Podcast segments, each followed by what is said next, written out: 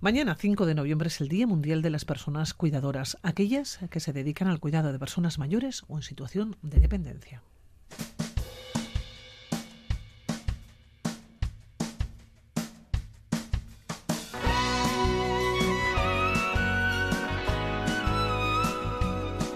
Es una jornada que se creó en el año 2014 para reconocer esta labor a veces tan olvidada y que en algún momento de nuestra vida nos afecta a todos, ya sea de una manera transitoria o definitiva.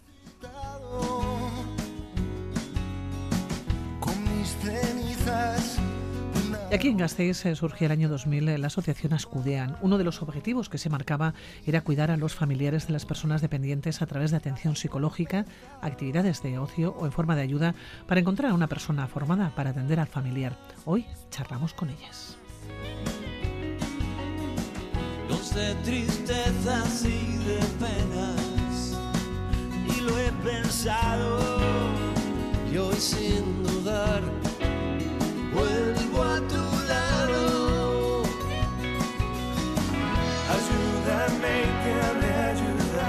Las familias cuidadoras son el mejor recurso del que dispone la sociedad eh, para la atención de las personas en situación de dependencia. Vanessa Resa, coordinadora de Escudean, ¿cómo estamos? Según muy buenos días. Ay, bueno, buenos días. Bueno, hoy estamos en el día, en el día en el que nos preguntamos si la sociedad entiende, agradece o valora los cuidados a las personas dependientes. Se agradece hasta cierto punto. Siempre estamos eh, llenos de necesidades eh, del día a día, van surgiendo nuevas cosas. Em, hay que ir adaptándose a los cuidados, a los cuidadores. Esto evoluciona muy rápido, muy ¿Cuál es la situación de este 2023? Bueno, pues después de esta pandemia que hemos pasado, eh, ha cambiado bastante la situación. Muchas de las familias se dedican a cuidar eh, más que antes. Quiero decir, pues bueno, había mucha gente en recursos públicos, residencias, residencias privadas y demás. Y con la pandemia, mucha gente que se fue a los domicilios, eh, luego ha continuado en el domicilio. Entonces, eh, bueno, la, situación de cuidado siempre es la misma, pero sí que estamos notando que los cuidadores son cada vez más jóvenes y, que hay mucha gente ya viviendo los domicilios. En Ascudean, además, lo que, lo que queremos es eso, que la gente siga en el domicilio el mayor tiempo posible. ¿Y eso es posible? Es posible con las ayudas necesarias, eh, es posible teniendo eh, apoyo, tanto eh, a nivel económico, a nivel familiar, a nivel social, de parte de las instituciones, de asociaciones, del tercer sector. Es posible teniendo ayuda. ¿Y existe ese apoyo? ¿Vosotros lo notáis? existe ese apoyo. ¿O en la cantidad necesaria? Pero creemos que es, es deficiente, siempre va a serlo, siempre va a serlo, porque bueno, la necesidad es muy amplia, pero siempre va a serlo. Y luego ese apoyo también llega muchas veces tarde, llega tarde, cuando ya la situación es incontrolable, cuando ya tiene que ir a una, a una, residencia, bueno, pues porque su situación sociosanitaria ya no puede controlarse en un domicilio, no se le puede cuidar bien y entonces es cuando a veces llega esa ayuda. Vanessa, ¿cómo llegan las familias a Ascudian? Pues llegan totalmente perdidos, no saben qué hacer, dónde ir, sobre todo en las situaciones de dependencia de un día para otro. Porque si tú vas teniendo una dependencia poco a poco, que vas viendo la situación y demás, te da más tiempo a prepararte, aunque también te digo que la gente viene cuando lo necesita. Lo de la prevención, em, aquí en Gasteiz es como una utopía un poquito. No, no es el decir voy a prevenir por si acaso. No, cuando lo necesito. Entonces llegan en situaciones de crisis en los domicilios, eh, una dependencia de un día para otro, pues por un accidente de cerebrovascular, lo que sea. Y bueno, pues totalmente agobiados. Tienen que cambiar de un día para otro su vida social, su vida familiar, su trabajo. Todo es una revolución familiar y social. Entonces, bueno, llegan bastante agobiados, no saben dónde ir, qué hacer, por dónde empezar. Claro, cada persona tiene su problema en casa, de alguna manera los problemas, no sé si se quedan dentro de la puerta de cada uno o, sin embargo, tenemos necesidad también de compartir ¿no? esas preocupaciones y esas situaciones que pueden ser muy similares. Tenemos necesidad de compartir, pero muchas veces les cuesta muchísimo. Quiero decir, cada uno ve su problema como único y como yo soy la única persona que tengo todo este problema, en la asociación lo que hacemos también es hacerles ver que tu problema es igual que el de al lado, el, es tu casa, por supuesto, y tu problema, pero hay muchas personas en tu misma situación, muchísimas, con problemas más graves, más leves, Y el compartir esa situación muchas veces les ayuda muchísimo, el estar con personas en su misma situación. Y el poder hablar con tranquilidad, los momentos de agobio, de, de, estrés, el decir, em, no quiero cuidar más, que también hay casos, el que no te sientas eh, señalado ni mirado, poder compartir esos momentos y que nadie te cuestione y que eso es, eso es lo, que hace falta. Eh, Vanessa, ¿cuántas personas forman parte de Ascudean a día de hoy? Pues ahora mismo tenemos 440 familias. Claro, atendemos a toda la familia, porque bueno, la persona social al final se hace uno, pero atendemos a toda la familia. Una media por familia de dos y medio, tres personas. Entonces, pues bueno, pues estamos atendiendo casi a mil personas. Cuidar es eh, prioritario, pero cuidarse también. No sé si los cuidadores nos cuidamos. No, no. Yo, bueno, nosotros lo intentamos, para eso trabajamos, pero les tienes que, les tienes que hacer ver la necesidad que tienen de cuidarse, porque si no, no van a poder cuidar. Si tú no te cuidas, es imposible que cuides a una persona. Y bueno, cuesta, cuesta bastante, pero para eso estamos todos los días trabajando. Silvia Blanco, ¿cómo estás? Muy bien. Muy buenas. Silvia, ¿tú eres cuidadora? Soy cuidadora. Y has trabajado además en, todo el tema de, cuidado, ¿no? Sí. He trabajado como sociosanitaria con Ascudian y en estos momentos estoy cuidando de mi padre que me ha tocado estar ahí. ¿Cómo llegaste a la asociación? ¿Llegaste quizás en un primer momento por trabajo y después ahora mismo la otra situación que se podía dar, efectivamente? Exactamente, así ha sido. Primero por un tema de trabajo y luego ahora porque verdaderamente es un apoyo que tienes que tener. ¿Cuántos años llevas en el papel de cuidadora? De cuidadora. De cuidadora principal, claro, aproximadamente. Ah, de principal. Sí. Ahora con mi padre. con tu padre, sí. Con mi padre llevo, bueno, primero estuve con mi madre y ahora con mi padre pues desde antes de la pandemia, porque mi la que se puso muy mala fue mi madre, que falleció ya hace dos años, pero claro, luego mi padre se quedó en situación, ya 88 años se ha hecho estos días, y entonces ya mm, he hilado con los dos. Has ido sumando. He ido sumando. ¿Y cómo estás, Silvia? ¿Tú cómo estás? que supongo que, te preguntarán pocas veces y cuando te encuentres con personas en la calle te preguntarán probablemente por tu padre. Pero ¿y tú? ¿Cómo estás? Que es importante, es muy importante. Pues mira, hay momentos malos. A mí se me está haciendo muy largo ya. Se me está haciendo largo. Porque al principio sí que bueno. Y, y eso que son directos, que han sido mi padre y mi madre. Se hace muy largo. Porque tienes que abandonar muchas cosas. Yo he abandonado mi casa. He abandonado cosas en mi casa, que decir, en mi casa la sigo teniendo, pero no puedo estar en ella, con lo cual te reduces a vivir pues eh, en, en una habitación, al final. Porque al principio iba, venía, podía moverme un poco más, pero con el tiempo todo esto se te va cortando. Ya no tienes tanto movimiento, no te puedes ir de casa por las noches porque tienes que estar vigilando qué tal. Y, lo que más echo de menos, pues eso, son mis cosas, mi casa, mi, mi tiempo de poder hacer lo que quiera. Es que incluso hasta ir a la peluquería a veces es un problemón. Porque coges hora y resulta que esa mañana el aita está malo y no puedes, no puedes ir. Oye, Silvia, ¿recibes algún tipo de apoyo, algún tipo de ayuda? Yo en Ascudean tengo ayuda psicológica en estos momentos y bueno, y todo lo que hay, hay muchos cursos de formación que también en mi caso no, no es tan fácil asistir porque no dispongo de tiempo, porque no tengo a nadie que me supla en casa.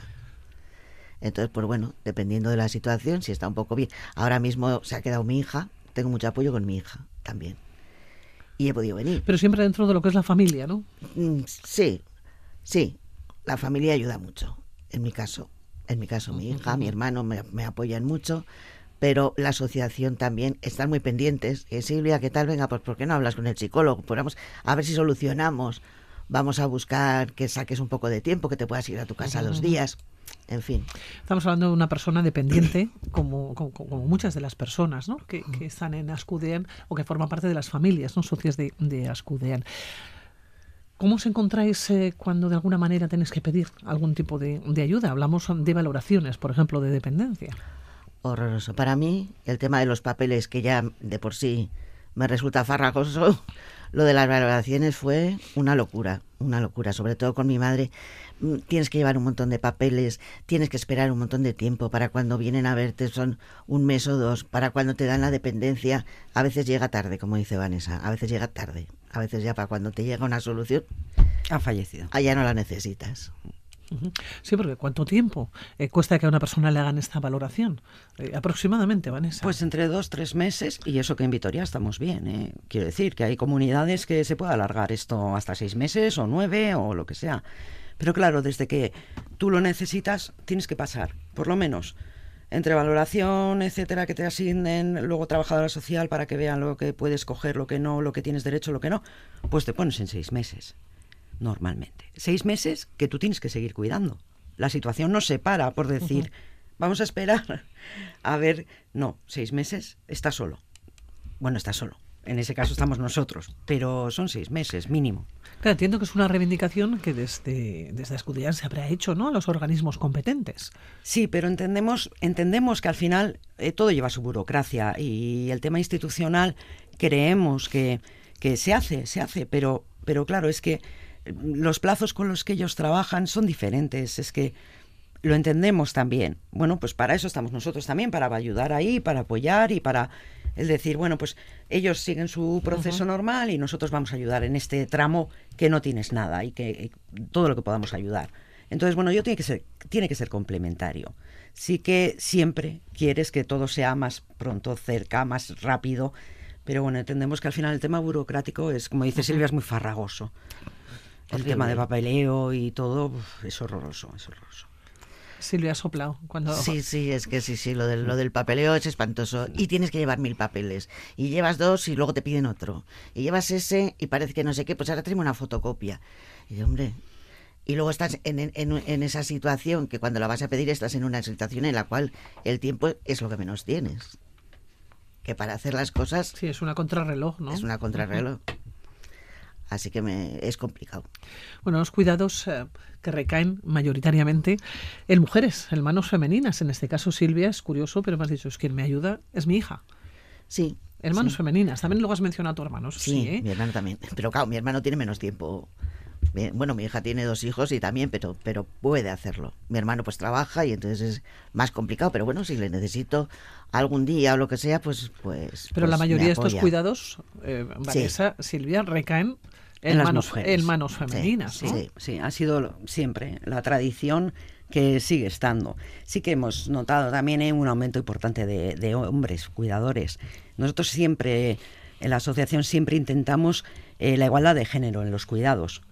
Da lo mismo, que seas hombre, que seas mujer. Necesitas lo mismo, la misma formación, necesitas todo. Y, y lo que pasa que, desgraciadamente, siempre ha sido así y tradicionalmente sigue siendo así.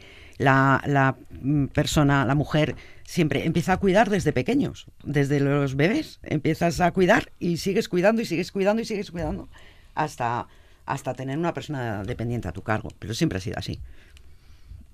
Es momento de cambiarlo. Es momento de cambiarlo. Se va notando poquito a poco, se va notando.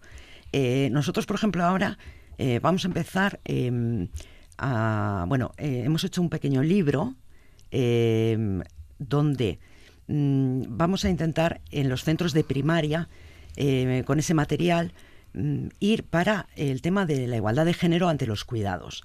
Entonces creemos que es muy importante empezar desde pequeños a, a inculcarles, a, a que vean que es algo normal el que una persona esté cuidada por un hombre o por una mujer, es indistinto. Entonces creemos que hay que empezar desde pequeños. Y por eso, bueno, pues hemos hecho un material y demás para poder ir a los colegios y, y empezar a hablar con ellos, a darles charlas de, de la importancia del cuidado. Y es un libro que se presenta hoy sábado. Eso es, sí, sí, sí. Lo vamos a presentar como celebramos el Día Internacional de la Persona Cuidadora en, en Ascudean. Eh, bueno, pues hemos pedido al escritor del libro que venga a Vitoria, él es de Logroño. Entonces, bueno, pues para que lo presente un poquito. Y dentro de los actos del día que vamos a celebrar está la presentación de este. Es un libro chiquitín con unas actividades y, bueno, todo adaptado a la educación primaria. Antonio de Benito, escritor, ¿cómo estás? Muy buenas, buenos días.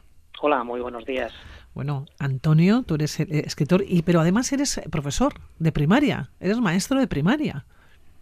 Sí, bueno, mm, eh, he sido durante muchos años, sigo siendo, lo que pasa que ahora estoy de excedencia y me dedico a, a la literatura infantil y juvenil en exclusiva. Tengo esa, esa fortuna. Tienes esa fortuna que no es tan fácil. Antonio, con este libro, El silbido del viento, ¿qué has querido contar? Porque eh, hablamos de un libro en el que se tratan diversos temas del cuidado el marcado ¿no? dentro de, una familia. ¿Qué te has encontrado a lo largo de los años con todos estos temas del cuidado? Igual es que no se ha hablado nunca tampoco, en, un centro escolar me refiero, ¿eh? o, no ha formado parte de la educación.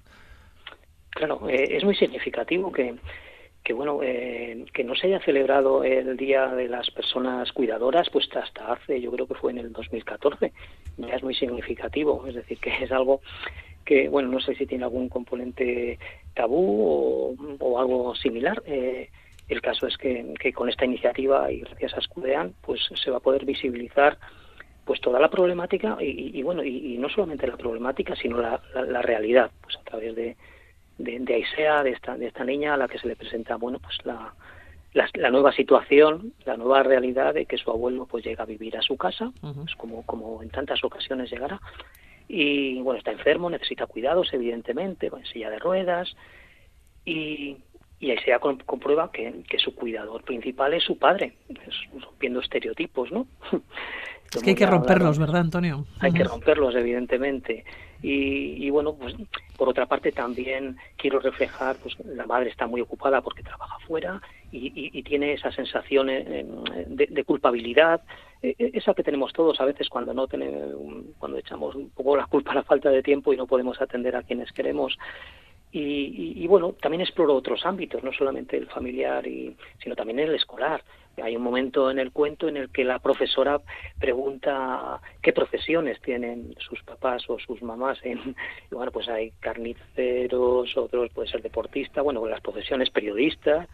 Y cuando dice ahí sea, pues mi papá es cuidador, pues ya la profesora no se sorprende tanto, pero ya los eh, los compañeros y compañeras, claro que se, se, sorprenden y preguntan que si eso es una profesión.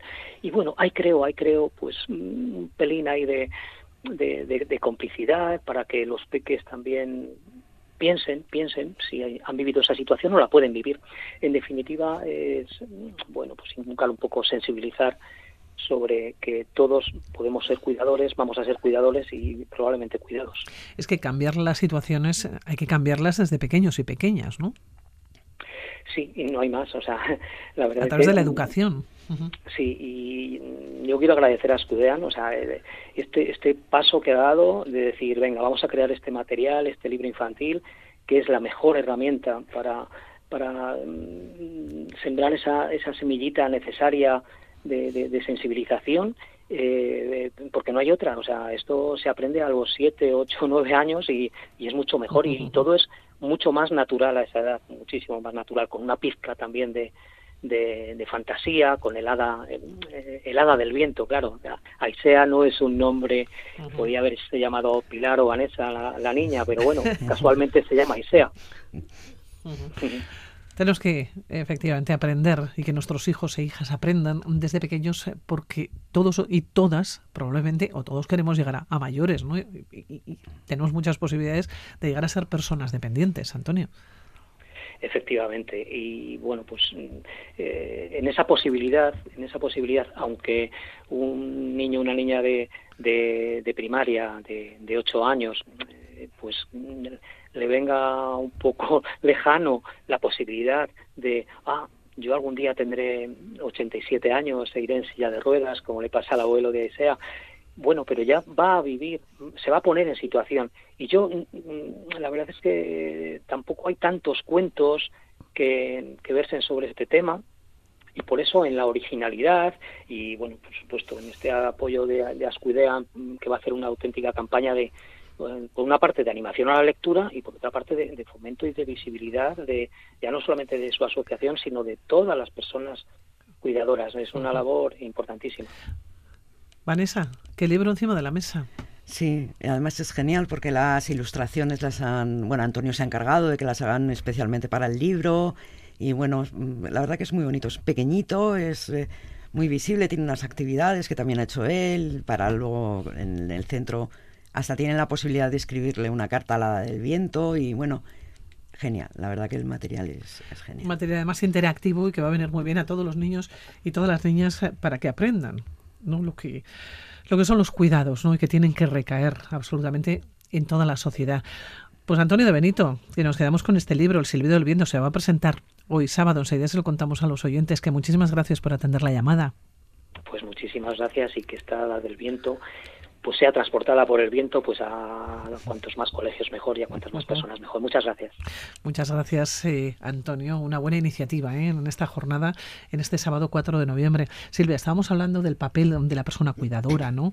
de las eh, ayudas y también de lo que cuesta a veces. pero las familias, eso me pregunto muchas veces, ¿las personas cuidadoras tienen descanso? ¿Tú tienes descanso? No. la verdad es que no no tienes descanso porque, sobre todo si es, es un familiar, eh, aunque no estés, aunque te, vayas o aunque tal, siempre estás pensando, ay, ¿cómo estará? ¿Estará bien? ¿Estará mal? Mm, ¿Se habrá comido bien? ¿Se sentirá bien? Lo que es la cabeza, ¿eh? la cabeza, la cabeza es muy traicionera. La cabeza es muy traicionera. Además, mi padre es una persona bastante, ha sido muy independiente además, entonces él, y es bastante autónomo dentro de todo, entonces él todo lo que puede lo hace. Quiero decir que no tengo que estar tan pendiente, pero no tiene nada que ver para que este verano, por ejemplo, ha tenido dos neumonías seguidas, luego ha tenido una gripe. Quiero decir, ya hay que estar con los cuidados, hay que estar pendiente. El objetivo, nos decía Vanessa al comienzo, además de esta conversación, es que la persona continúe en casa el mayor tiempo posible. Y yo te decía, ¿es posible? Sí. Pero no sé si la sociedad estamos preparados preparados para, para ello. Durante muchos años se ha hablado de, la, de las residencias. ¿Es una solución? Es una solución cuando, cuando es necesaria. Es una solución y una buena solución o sea, nosotros para nada estamos en contra de las residencias, pero consideramos que una persona, cualquier persona, quiere estar en su casa. Y en su cama. Y en su cama, y con sus cosas, y con sus vecinos, y con sus amigos. Entonces, porque en una residencia, efectivamente, bueno, pues van a hacerte una visita, van, pero no es lo mismo. ¿Y qué haría falta para que las personas continuasen en casa? Ayudas. Ayudas, ya he dicho antes, ayudas a nivel económico, ayudas eh, de todo tipo para, y sobre todo también eso, cuidar al cuidador, porque es que esa persona no va a poder cuidar. Si no puede cuidar, esa persona va a ir a una residencia, no hay más. Entonces, cuidar a los cuidadores, eh, ver la, la, importancia que tienen las personas cuidadoras. Mm, tenemos que darnos cuenta que si no hubiese nadie cuidando en el domicilio, ¿dónde estaría toda esta gente? No habría sitio residencial para tenerlos. Es imposible. Económicamente, ¿de qué estamos hablando? ¿no? Si todas las personas tendrían que ser atendidos actualmente y en muchas ocasiones son hijos e hijas, ¿no? Los que, los que afrontan esa cuestión claro, hay pensiones muy bajitas y, bueno, eh, cuando llega una situación de, tener que buscar una residencia privada antes de empezar con toda la tramitación del de ingreso en una pública, eh, son muy caras. Entonces, hay gente que con la pensión no le alcanza, no le alcanza ni para pagar la, luz de su casa. Entonces, ¿cómo van a pagar una residencia? En esos casos, pues los hijos sí los tiene, eh, aportan cada uno una parte para poder pagar esa residencia hasta que se empieza a tramitar todo lo público. Entonces, se necesitan ayudas. Yo creo es muy importante. La familia o, los amigos o los vecinos, no, no hablamos solo de familia, ¿eh? hay gente que ahora también está sin familia cercana pero se encarga un amigo, se encarga un sobrino, se encarga. Entonces, es la única manera de mantener a las personas en su domicilio, en su entorno. Tiene que haber un, trabajo de, toda la sociedad que se centre en el bienestar de esa persona. Silvia, ¿qué pedirías ahora mismo pues, a las instituciones que nos están escuchando?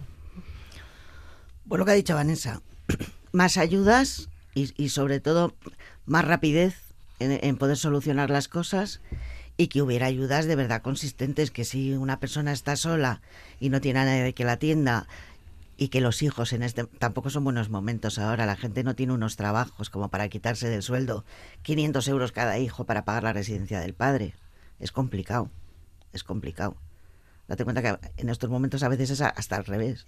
Hay hijos que están viviendo con la pensión del padre con la situación de trabajo que tenemos, pues es, está complicado. Todo eso yo creo que debería agilizarse y debería ser más rápido. Invertir más dinero aquí. En las personas. En las personas mayores. y que puedan ser atendidas en casa, como dice Vanessa. En el centro, en este día de hoy están las personas eh, cuidadoras. Os voy a dar las gracias por haber venido aquí a la de, de. Radio Vitoria. Vanessa, coordinadora de, de Ascudean. Silvia Blanco, cuidadora. Sí. Bueno, que todo vaya bien. Sí, Seguimos en contacto. Y vamos cambiando poco a poco, ¿no? La, la- la sociedad entre todos, entre todas, vamos cambiando, ¿no? Y, y se va cambiando también el modelo de la persona cuidadora o el modelo de cuidados, ¿no? Que es el que tenemos a- ahora mismo y que decíamos eh, que los cuidados recaen mayoritariamente, ¿no? En manos femeninas y en, en mujeres. Vanessa Resa, Silvia Blanco, que muchísimas gracias por A estar vosotros. aquí. Gracias a vosotros. Hasta la próxima. Así divulgamos. Que, que paséis un día estupendo. Un día que estupendo. Hoy es de Eso, celebración, hoy es de ¿eh? celebración, sí. Gracias y muy buenos días. Gracias.